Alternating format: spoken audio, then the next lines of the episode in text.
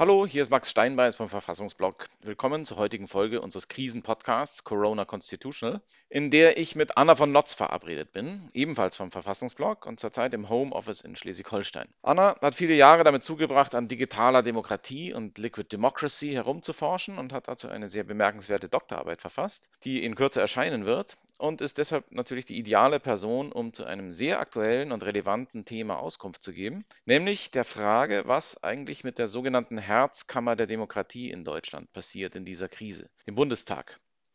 Wie kann der arbeitsfähig bleiben, auch wenn, sagen wir mal, ein substanzieller Teil der Abgeordneten in Quarantäne muss? Dazu gibt es aktuelle und teilweise ziemlich problematische Überlegungen und darüber rede ich jetzt gleich mit Anna von Notz. Viel Spaß und bis gleich. Verfassungsblog Corona Constitutional, unser Podcast zur Krise.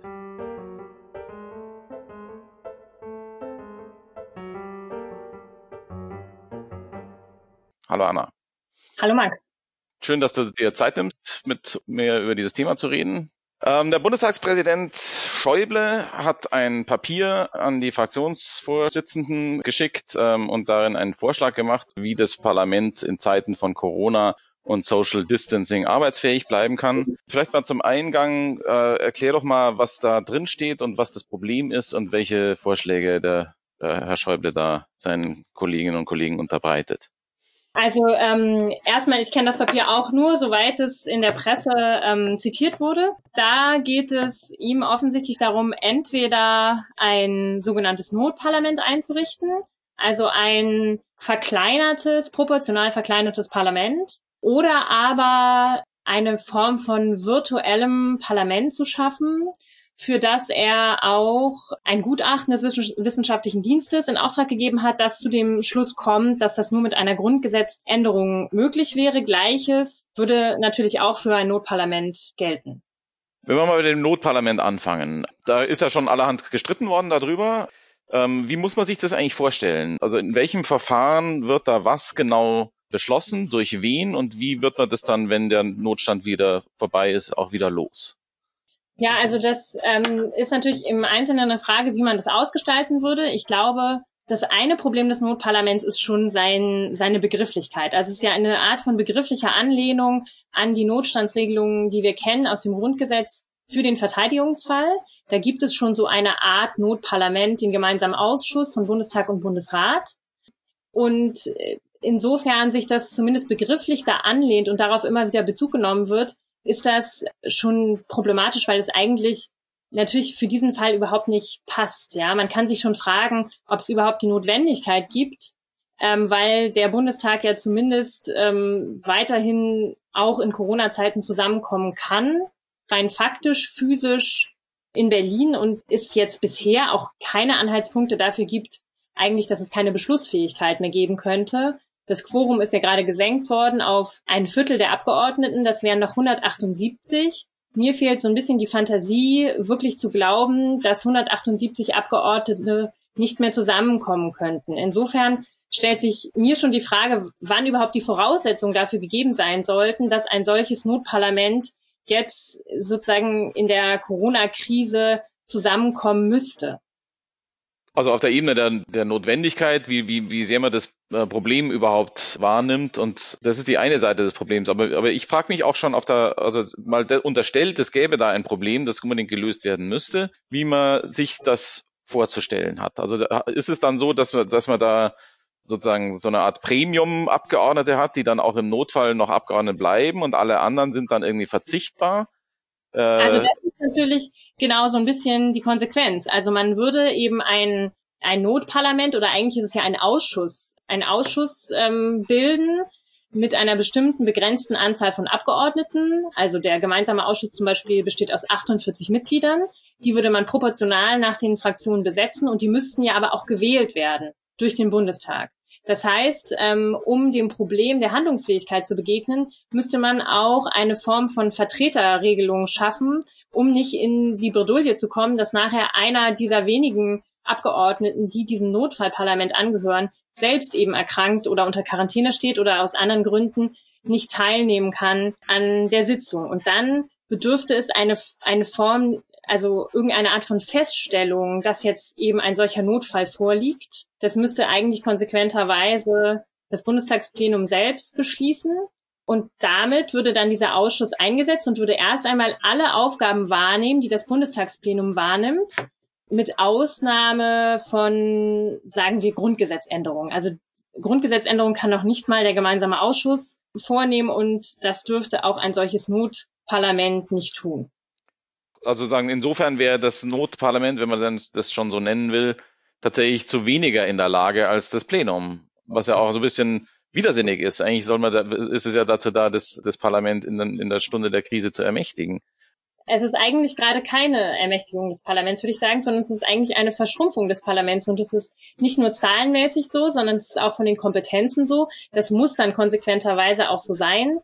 Und es schließt eben einen Großteil der Abgeordneten von ihren Abgeordnetenrechten aus. Und das ist nicht nur für den einzelnen Abgeordneten und sein freies Mandat ein Problem, sondern das ist auch ein Problem für die Grundfunktion des Bundestages und des parlamentarischen Plenums, nämlich Sichtbarkeit herzustellen, Repräsentation herzustellen, ähm, Debatte zu ermöglichen, das würde ganz extrem leiden und ehrlich gesagt sehe ich keinen einzigen Grund, warum man das in diesem, zu diesem Zeitpunkt machen sollte.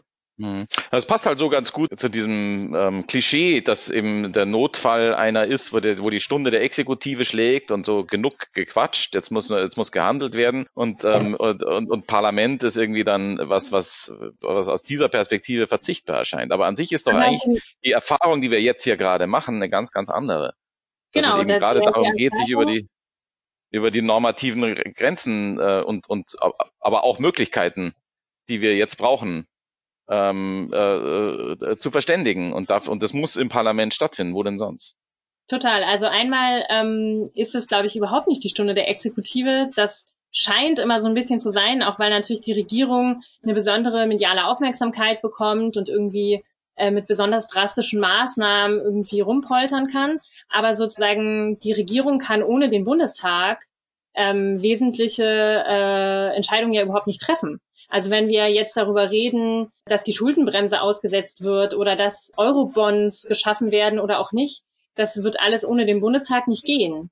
Und der Bundestag ist aber eben nicht einfach dazu da, um jetzt irgendwelche Wünsche der Bundesregierung durchzuwinken, äh, mit der Mehrheit der, ähm, der Fraktionsabgeordneten zumindest, sondern die Debatte herzustellen und auch Alternativen aufzuzeigen. Und ich finde, dass der Bundestag eigentlich bei seiner letzten Sitzung ähm, eindrucksvoll unter Beweis gestellt hat, dass er handlungsfähig ist. Und zwar sogar in der Art, dass er die Schuldenbremse ausgesetzt hat.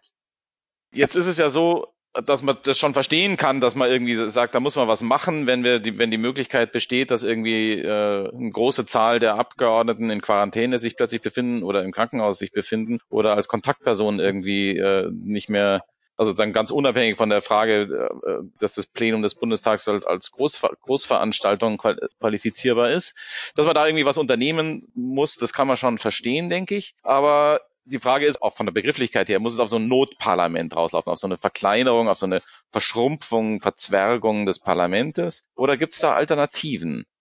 Und davon ist ja in dem Schäuble-Papier auch die Rede, ne? Genau, also es gibt ähm, auf jeden Fall Alternativen, wenn man sich zumindest mal darüber ähm, darauf einlässt, zu sagen, es muss überhaupt irgendwas passieren, dann gibt es sicherlich bessere Handlungsoptionen, als ein Notparlament einzurichten. Und dazu gehört ähm, zum Beispiel, das kommt in dem Papier ja selbst vor, eine Art von virtuellem Plenum. Wobei ich glaube, dass die Begrifflichkeit da auch verwirrend ist, weil man ja, wenn man irgendwie von einem virtuellen Parlament hört, erstmal davon ausgeht, dass jetzt gar keine physische Veranstaltung mehr stattfindet, sondern alle Abgeordneten aus dem Homeoffice heraus sozusagen sich virtuell treffen. Das würde allerdings schon gravieren von dem Leitbild, das das Grundgesetz vorgibt, nämlich eine, dass das Plenum eine Präsenzveranstaltung ist, abweichen und dass das Plenum grundsätzlich eine Präsenzveranstaltung ist. Dafür gibt es, glaube ich, auch gute Gründe, weil eben dadurch in besonderem, in besonderer Weise Öffentlichkeit, Sichtbarkeit, Kontrollierbarkeit und Debatte auch hergestellt wird und eben so ein Gemeinraum, der fehlen würde, wenn wir jetzt einfach nur alle Abgeordneten aus ihren vereinzelten Homeoffices zusammenschalten. Ich glaube, das würde sich aber anders darstellen, wenn man jetzt nicht von einem virtuellen Parlament insgesamt redet, sondern darüber redet, ob Abgeordnete, die in dieser speziellen Situation physisch nicht teilnehmen können am Plenum, weil sie etwa selbst erkrankt sind oder weil sie unter Quarantäne stehen oder zu einer besonders äh, gefährdeten Gruppe gehören, denen eben zu ermöglichen, über eine Form von Videokonferenztechnik teilzunehmen an dem Plenum, das selbst aber noch physisch stattfinden würde. Das heißt, wir hätten dann nicht eine Verlagerung des Parlamentsgeschehens in so eine Art Riesen-Zoom-Konferenz, sondern wir hätten eine ganz normale Plenarsitzung, wo man sozusagen an einzelnen Stellen unter bestimmten Voraussetzungen nicht deswegen, weil er gerade keine Lust hat, aus seinem Wahlkreis nach Berlin zu fahren oder sie, sondern deswegen, weil es eben sehe ich sie von der von der Corona-Krise in einer qualifizierten Weise betroffen sind, wo dann Einzelne sozusagen nicht in Personam anwesend sind, sondern in Gestalt eines Bildschirms. So müsste man sich das vorstellen. Genau, ich glaube, das wäre natürlich im Einzelnen auch voraussetzungsvoll und vor allen Dingen regelungsbedürftig. Also da müsste man eben genau überlegen, äh, welche Gründe lässt man zu, wie wird das genau technisch ausgestaltet, wann, also wie muss auch das Verhältnis der Anwesenden, der physisch anwesenden Abgeordneten zu den zugeschalteten Abgeordneten sein? Das sind natürlich Fragen, die man sich stellen muss. Aber ich glaube, dass das gerade auch für Parlamente, die ähm, anders als der Bundestag zum Beispiel ein sehr hohes Quorum für die Beschlussfähigkeit haben und bei denen das zum Teil sogar verfassungsrechtlich verankert ist, das heißt, die jetzt vielleicht tatsächlich in Probleme der Handlungsfähigkeit kommen, dass das für die eine Chance sein kann, handlungsfähig zu bleiben und gleichzeitig den Abgeordneten zu ermöglichen, ihre Rechte wahrzunehmen. Das ähm, betrifft zum Beispiel den Bayerischen Landtag, wo ihr, wo ihr mal große Zweifel haben kann, ob das, was die sich da aus einfallen haben lassen, funktioniert, oder? Genau, das betrifft Bayern, das betrifft Berlin, das betrifft ähm, auch Schleswig-Holstein, wo sozusagen, das sind alles Länder, in denen das Quorum für die Beschlussfähigkeit in der Verfassung steht und zum Teil sogar die Beschlussfähigkeit positiv festgestellt werden muss. Das heißt, man auch nicht mit dieser Fiktion arbeiten kann, mit der ja der Bundestag eigentlich ähm, im parlamentarischen Alltag arbeitet. Und ähm, für solche Parlamente stellt sich natürlich die Frage der Handlungsfähigkeit in Zeiten von Corona, wenn jetzt die Zahl der erkrankten Abgeordneten tatsächlich ähm, drastisch steigen würde. Und da kann dann, glaube ich, die, eine Form der Beteiligung von Abgeordneten aus der Ferne eine, eine Chance sein. Das machen übrigens auch andere Parlamente in der Welt kennen das zum Beispiel für Fragen von Mutterschutz oder Elternzeit die ermöglichen auch schon eine Art der Fernbeteiligung von Abgeordneten. Und da ist man natürlich heutzutage durch die Technik ähm, viel weiter. Das heißt, man muss nicht den Abgeordneten darauf verweisen, dass er irgendwie per Brief seine Stimme abgeben kann, sondern man kann ihm tatsächlich ermöglichen, an einer präsent stattfindenden Debatte teilzunehmen. Jetzt kann man sich auch andere Konstellationen vorstellen, wo, wo, wo man ganz ähnliche Probleme kommen kann. Und das wird ja sehr schnell jetzt dann äh, für die nächste Bundestagswahl auch schon, schon akut womöglich. Ähm, ähm, Listenaufstellungsparteitage, also die, die Vorbereitung der Bundestagswahl oder Ortsvereinssitzungen, wo es um Direktmandate, der Direktkandidaten geht oder solche Dinge. Das sind auch alles Sachen, wo parteienrechtlich, wenn ich wenn ich es richtig sehe, äh, eigentlich äh, Präsenzpflicht besteht und wo man auch hier sozusagen ein Ventil schaffen könnte, oder? Total. Ich glaube, deswegen lohnt sich, über digitale Formate nachzudenken, ganz unabhängig davon, ob man das jetzt für eine sinnvolle Lösung für den Deutschen Bundestag erachtet oder nicht. Denn äh, wie du sagst, die Bundestagswahl steht ähm, vor der Tür. Die Listenaufstellung, die Kandidatenaufstellung, die sollen in vielen Parteien eigentlich äh, Ende diesen Jahres noch stattfinden. Und ähm, da stellen sich äh, also ganz ähnliche Probleme, weil das Bundeswahlgesetz eine Versammlung vorschreibt, die eine Präsenzversammlung ist, wahrscheinlich auch mit gutem Grund. Aber ähm, da könnte man auch mal darüber nachdenken, ob es nicht die Möglichkeit gibt, ähm, da digitale Formate einzusetzen, die ja durchaus heutzutage das Potenzial haben, in gewisser Weise zumindest einen Versammlungscharakter zu bewahren, in dem nämlich Rede und Gegenrede und Kandidatenvorstellungen und Fragen möglich sind. Und ähm, insofern glaube ich, sollte man es jetzt nicht einfach ähm, dabei belassen, das jetzt sich für den Bundestag anzugucken, sondern sich das auch noch breiter anzugucken, auch beim Parteiengesetz zum Beispiel, unabhängig von Listenaufstellungen, stellt sich die Frage für Vorstandswahlen. Also der ganz konkret die CDU steht ja jetzt vor dem Problem, wie besetzen die eigentlich jetzt ihren Vorstand? Das Parteiengesetz kennt auch dafür den Parteitagsvorbehalt. Das ist zumindest ein Versammlungsvorbehalt. Urabstimmung, Urwahl ist nicht vorgesehen für ähm, die Vorstandswahl und das ist auf jeden Fall jetzt äh, für die CDU und auch für alle anderen Parteien, für die sich die Frage stellen könnte, ein Problem. Das heißt, es wäre schon auch ein Thema, dass man sich jetzt für die Nachkrisenphase auf jeden Fall auch auf die, auf die Liste setzen sollte, äh, da sozusagen über eine Erweiterung des Möglichkeitsportfolios mal nachzudenken unter dem Lichte der jetzt gewonnenen Erfahrungen also auf jeder Ebene, wo kollektiv verbindliche Entscheidungen gefällt werden müssen, äh, sich da widerstandsfähig zu machen gegen solche Szenarien, auf, oder? Auf jeden Fall. Also diese Debatte, ob man nicht, ob es eigentlich sinnvoll ist, die Vorstandswahl allein den Parteitagen vorzubehalten, die gibt es ja schon ganz lange. Und es gibt auch schon ganz lange prominente Stimmen im äh, sozusagen bei den Parteienrechtlern, die sagen, das ist im Grunde eine Verengung die selbst verfassungswidrig ist, weil sie nämlich die Freiheit der Parteien auf eigentlich unnötig einschränkt. Warum soll es nicht ähm, demokratisch und möglich sein, den Vorstand per Urwahl zu bestimmen? Warum muss das unbedingt ein Parteitag machen? Ähm, man hat jetzt in der letzten Sitzungswoche ja eine ähnliche Lockerung vorgenommen für die Vereine. Ähm, da hat man sozusagen das BGB angepasst und letztlich sind die Parteien ja auch vereinsrechtlich ähm, organisiert. Ich glaube, man hat einfach nur vergessen, dass es sinnvoll wäre, in diesem Zuge auch das Parteiengesetz zu ändern. Und wenn da jetzt sozusagen die Corona-Krise ein, ein Beschleuniger sein kann, tatsächlich mal das Parteienrecht zu ändern, dann wäre das sicher ähm, nachhaltig sinnvoll. Dann wenn, bleiben wir mal bei der CDU jetzt mit ihrer Vorstandssituation. Was passiert denn da jetzt? Also mal unterstellt, äh, jetzt mal abgesehen von der Möglichkeit, dass es da eine Rechtsanpassung gibt. Wie muss man sich das jetzt eigentlich vorstellen? Bleibt sozusagen der Geschäfts-, der, der Vorstand halt geschäftsführend in Amt äh, so lang, äh, also, also bis der Parteitag wieder zusammentreten kann?